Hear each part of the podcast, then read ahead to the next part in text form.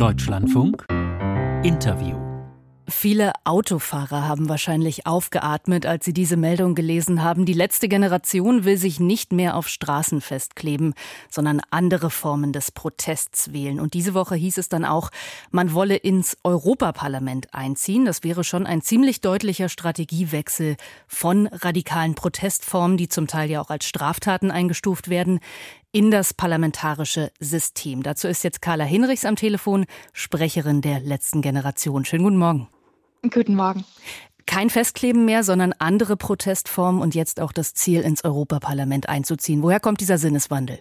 Da ist das große Missverständnis. Es ist keineswegs ein Sinneswandel, sondern wir sind geprägt von dem Gedanken, dass es jetzt Widerstand braucht, um die Menschen in diesem Land wachzurütteln, um die Parlamente wachzurütteln, um aufzumischen. Wir haben seit Jahrzehnten diesen riesen Elefanten im Raum, der bei uns auf den Straßen eigentlich sitzt, der in den Parlamenten sitzt, der überall in dieser Gesellschaft sitzt. Wir sind die, die den vor die Kamera zerren. Das tun wir seit zwei Jahren auf den Straßen. Das tun wir seitdem dann auch in den Gerichtssälen. Das tun wir in den Talkshows dieses Landes, das tun wir an den Abendbrotstischen und das wollen wir eben jetzt auch im Parlament tun. Mhm. Dort nicht einfach nur sitzen und abstimmen, sondern dort sitzen und die Stimme der Bewegung sein. Aber warum, wenn Sie sagen keinen Sinneswandel, warum keine Klebeaktionen mehr? Also haben Sie dann doch gemerkt, dass Sie damit für mehr Spaltung, für mehr Wut sorgen, als ja Einsicht für das Klimathema zu wecken?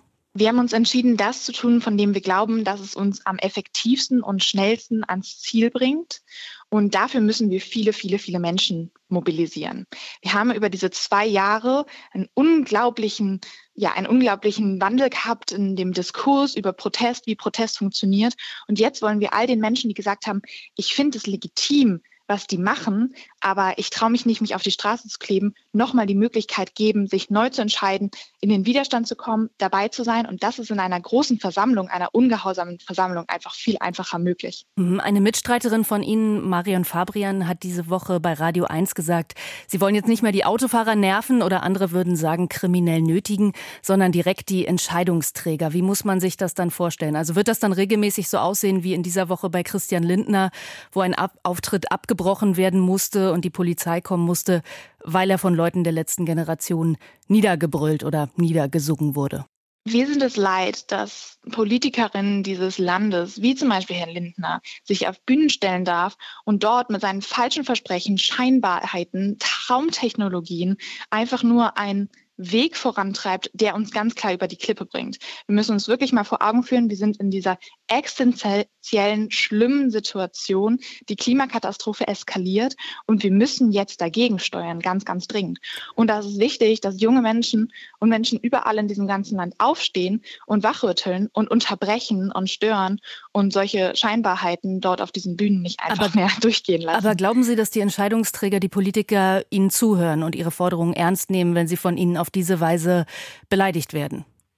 Ich persönlich glaube nicht daran, dass das Parteiensystem, so wie es jetzt gerade ist, in der Lage ist, überhaupt dieses Problem zu lösen. Das sehen wir doch. Wir sitzen seit Jahren hier und haben diese Krise vor Augen. Die WissenschaftlerInnen betteln und flehen, bitte tut doch etwas. Diese Krise ist bekannt, da war ich noch nicht einmal auf der Welt. Und trotzdem stehen Lobbyinteressen, steht der Machterhalt scheinbar in diesem Parteiensystem vor Vernunft, vor Menschlichkeit. Und das müssen wir ändern. Und es geht nur über Wachrütteln. Und jetzt sagen Sie selber, wir sitzen sonst als als ähm, Gruppe dort und kritisieren Parteien und sagen, das, was ihr macht, das ist nicht ausreichend und gehen dann zur Wahl und wir sind Demokratinnen und natürlich gehen wir wählen und wählen dann heimlich das kleinste Übel, vielleicht die Grünen oder die Linken. Das wollen wir jetzt nicht mehr tun, sondern wir wollen den Menschen jetzt bei dieser Europawahl die Möglichkeit geben, endlich mal ein Kreuz da zu machen, woran man mhm. auch glaubt, aber nämlich an den Widerstand. Aber im Parlament muss man ja eher Kompromisse machen, muss debattieren und nicht andere niederbrüllen. Also ist das nicht das Gegenteil von Ihrer bisherigen Konfrontationsstrategie? Nein, das ist nicht das Gegenteil. Und deswegen gehen wir auch einen ganz anderen Weg als normale Parteien. Wir gehen einen neuen Weg. Wir sind, wie gesagt, seit zwei Jahren die Rolle in der Gesellschaft, die eigentlich niemand haben wollte. Der Überbringer der schlechten Nachrichten, aber auch der Überbringer der Möglichkeit, dass es eine bessere Welt geben kann. Und auch das wollen wir im Parlament tun. Wir wollen dann nicht sitzen und einfach mitmischen und für das nächste Antiplastikgesetz abstimmen. Nein, wir wollen den Widerstand dahin tragen. Mhm. Wir wollen den Protest dort in die Parlamente tragen. Wie, wie soll das aussehen? Weil also Störaktionen in den Parlamenten Argumenten, respektloses Niederbrüllen der anderen, keine respektvolle Debatte. Sowas kennt man aktuell eigentlich nur von der AfD. Würde das dann mit der letzten Generation im Europaparlament ähnlich aussehen? Ich glaube, ich muss hier mal kurz was klarstellen, weil Sie werfen mir jetzt das zweite Mal Respektlosigkeit vor. Und ich denke, das, was respektlos jungen Menschen gegenüber, Menschen wie mir gegenüber ist, ist eine Politik, die uns wissentlich, wissentlich und sehentlich in die Katastrophe stürzt. Das ist, das ist respektlos. Wir sind friedlich, dafür haben wir uns entschlossen, aber, aber wir sprechen das, aus, was alle so gerne ignorieren Aber Entschuldigung, wollen. finden Sie das respektvoll, wenn man Politiker wie Christian Lindner niederbrüllt, dass nicht mal eine Debatte zustande kommen kann? Ist das guter demokratischer Diskurs? Ich glaube, wir sind an einem Punkt, wo wir es uns nicht mehr leisten können, einfach durchgehen zu lassen, was die Politik in diesem Land weiter zu, vorantreibt. Nämlich einen katastrophalen Kurs, einen katastrophalen Kurs, der unser Leben und alles aus dem Spiel ist, was uns lieb ist. Und wir wissen einfach, dass es besser gehen kann. Und wir schreien nicht nur, sondern wir versuchen seit Jahren in den Diskurs zu kommen. Wir versuchen seit Jahren endlich mal darüber zu sprechen, worüber es hier eigentlich geht. Und jetzt ist es aber an der Zeit, dass wir auch sagen, okay, wir können nicht mehr einfach hinsehen, wir können nicht einfach mitmachen, sondern wir müssen solche Veranstaltungen unterbrechen, wenn dort einfach weiter Lügen propagiert werden. Heißt das mit Blick auf das EU-Parlament dann auch, dass die eigentliche parlamentarische Arbeit Sie da gar nicht so sehr interessieren würde, sondern wenn Sie jetzt ja darüber sprechen, wie Sie den Diskurs sozusagen beeinflussen können, es vor allem um die Bühne geht, da die Bühne für Ihre Störaktion zu nutzen? Es geht darum, wieder an den Abendbrotstischen neu in den Diskurs zu kommen. Wir wollen nicht über die kleinen und die kleinen und die kleinen politischen Debatten sprechen. Wir wollen darüber sprechen, dass es hier um die Demokratie geht, dass Klimaschutz auch Demokratieschutz bedeutet, dass das, was wir gerade machen, nicht demokratisch ist, denn es führt uns offensichtlich in die Katastrophe und das kann nicht sein, was die Menschen wollen. Wir gehen dort rein mit einem Programm, natürlich einem Programm, was die Bewegung möchte, was sich auch mit der letzten Generation deckt, nämlich wir wollen die Macht in die Hände der Menschen legen, in die Hände der Gesellschaft. Es sollen Gesellschaftsräte endlich einberufen werden. Wir haben ganz klar vor Augen, was es braucht, den Ausstieg aus den fossilen aus den fossilen, keine fossilen Subventionen mehr. Das braucht es jetzt und das werden wir dort auch im mhm. Parlament natürlich voranbringen. Also Sie werden, Sie werden dann auch ein richtiges Programm aufstellen. Gründen Sie dann auch eine richtige Partei, so wie Sarah Wagenknecht, Hans-Georg Maaßen, die dann vielleicht auch bei Landtags- und Bundestagswahlen antritt?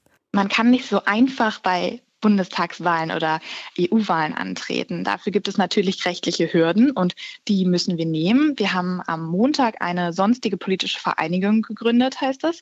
Die kann man bei EU-Wahlen dann zur Wahl aufstellen. Und natürlich braucht diese auch ein Programm, das haben wir aufgestellt, jetzt äh, der Wahlleiterin zukommen lassen und die muss dann überprüfen, ob das so alles funktioniert. Am 18. März ist da die Frist. Man braucht auch noch 4500 Unterschriften, also gültige, die unterschrieben getrieben sein müssen von Leuten, die sagen, ja, ich möchte, dass diese Partei, die letzte Generation, der Widerstand dort ins Parlament einziehen darf. Und ähm, da sind wir jetzt ganz fleißig bei zu sammeln, suchen auch noch Menschen, die uns dabei unterstützen, mhm. ähm, weil da gibt es natürlich einige Schritte, die noch genommen werden müssen, um dort ins Parlament zu kommen. Haben Sie sich eigentlich mal schlau gemacht, wenn Sie als kriminelle Vereinigung eingestuft werden? Den Anfangsverdacht sieht die ein Gericht in München durchaus bestätigt. Können Sie dann überhaupt zu Wahlen antreten als kriminelle Vereinigung? Wir sind noch lange nicht als kriminelle Vereinigung eingestuft und ich gehe auch davon aus, dass das niemals passieren wird, wenn man sich mal ernsthaft damit beschäftigt, auf welchem Boden unserer ganzer Protest steht. Der steht auf dem Boden der Verfassung, der steht auf dem Boden der Demokratie. Das ist das, was wir voranbringen wollen und das kann keine kriminelle Vereinigung mhm, aber sein. Aber das, das sehen ja diverse Gerichte Gericht anders. Bestätigt. Bestätigt sind lediglich Anfangverdachte, die dazu bringen, dass ermittelt werden darf. Das ist lediglich das. Und ich glaube, wir dürfen nie in eine Vorverurteilung kommen, in eine Vorverurteilung von jungen Menschen, die für Gerechtigkeit aufstehen, sie als kriminell abzustempeln. Glauben Sie denn, es gibt eine Nachfrage für eine radikale Klimapartei? Vielen Menschen sind ja schon die Ambitionen der Grünen zu radikal und es gab auch schon radikalere Klimaparteien als die Grünen. Die Klimaliste zum Beispiel, die hatte keinen Erfolg. Warum sollte die letzte Generation erfolgreich sein? Wir sind im ganzen Land bekannt als genau die, die das tun, was so viele als notwendig eigentlich erachten. Nämlich die, die kein Blatt vor den Mund nehmen, die unignorierbar aussprechen, laut und die protestieren.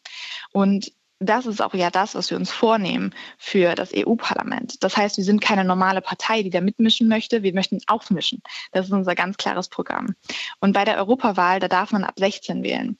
Das heißt, wir glauben, dass wir wirklich gerade bei jungen Menschen, die denken, boah, ich möchte nicht da hingehen und wieder mal irgendwo ein Kreuz machen, wo ich doch eigentlich gar nicht glaube, dass das irgendwas bringt, weil wir sind in dieser katastrophalen Situation. Nein, ich möchte einmal da ein Kreuz machen, woran ich wirklich glaube, nämlich an den Protest, an den Widerstand, an die, die da wirklich mal den Arsch in der Hose haben und ähm, voranbringen, was ich wirklich möchte. Und wenn man ab 16 wählen kann, dann hoffen wir auch, dass wir ganz viele neue Menschen, ErstwählerInnen mhm. dazu motivieren können, dann auch endlich mal zur Wahl zu gehen, abzustimmen und dabei zu sein. Sagt Carla Hinrichs von der letzten Generation. Vielen Dank für das Gespräch heute Morgen. Danke Ihnen.